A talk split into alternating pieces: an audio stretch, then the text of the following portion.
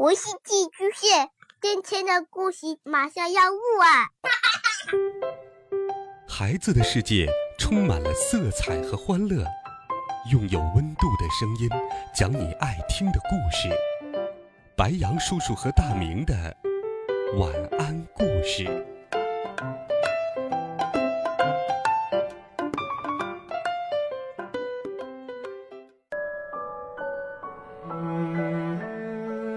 小朋友们、同学们，大家好，欢迎收听白羊叔叔讲故事。今天，白羊叔叔继续给小朋友们准备了《我爱成长》励志系列故事。这一册的故事是让我们一起了解沟通力，一起来听，靠自己收获好人缘。听故事之前，也请小朋友回答白羊叔叔这样两个问题：你是一个懂得倾听的人吗？比如说，你总能听懂朋友表达的意思，或者听朋友讲话的时候会直视他的眼睛吗？欢迎留言告诉我。我们来听这一册的第一个故事：老弄错。和不灵通。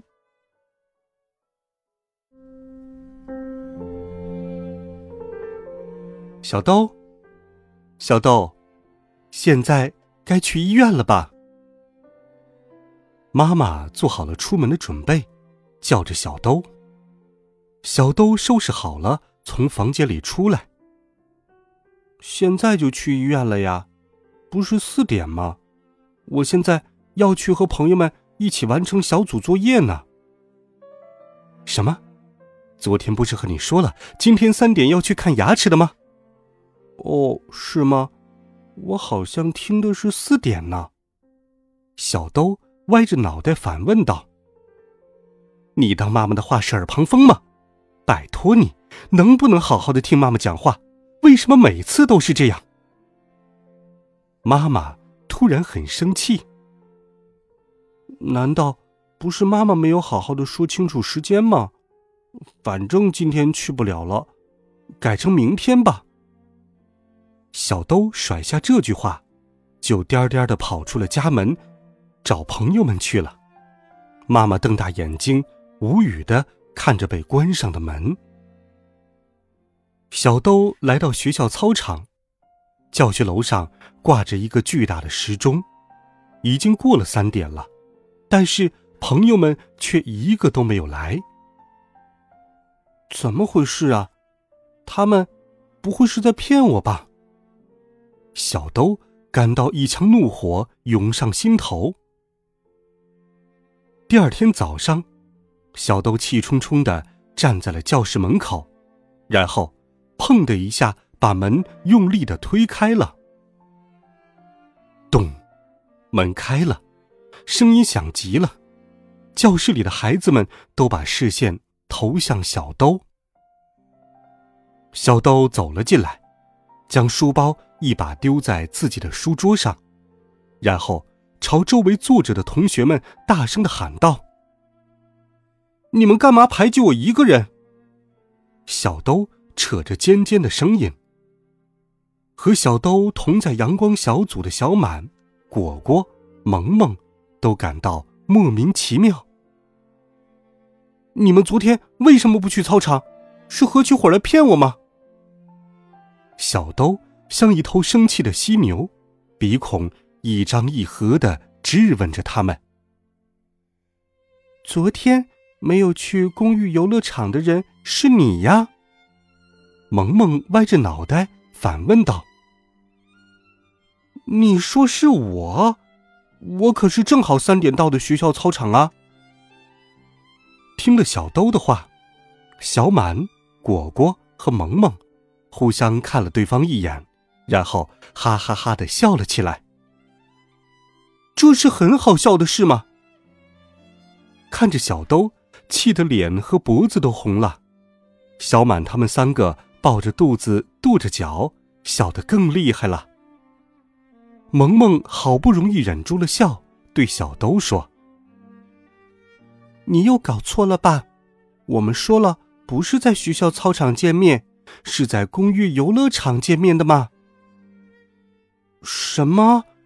我明明听到是在学校操场啊！小满说了，不要在学校操场，在公寓游乐场见，对吧？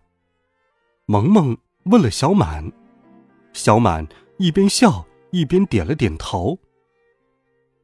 就说嘛，小满说的句子那么奇怪，这才容易让人混淆的。小兜把一切都怪到了小满的身上。除了你以外，还有谁是经常弄错的？对呀，对呀，是你没有好好听到最后。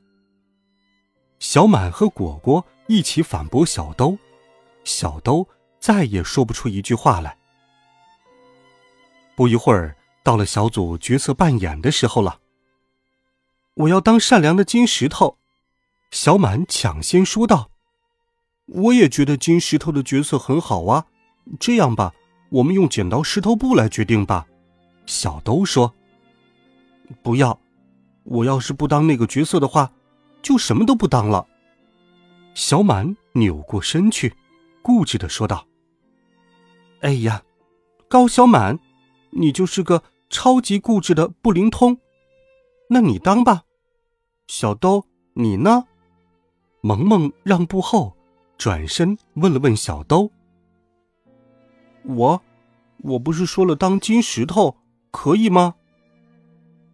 喂，我们刚刚讲话的时候，你干嘛去了？钓鱼去了吗？听了小兜的回答，萌萌无奈的摇摇头，结果。阳光小组光是分配角色这件事就花了好长一段时间。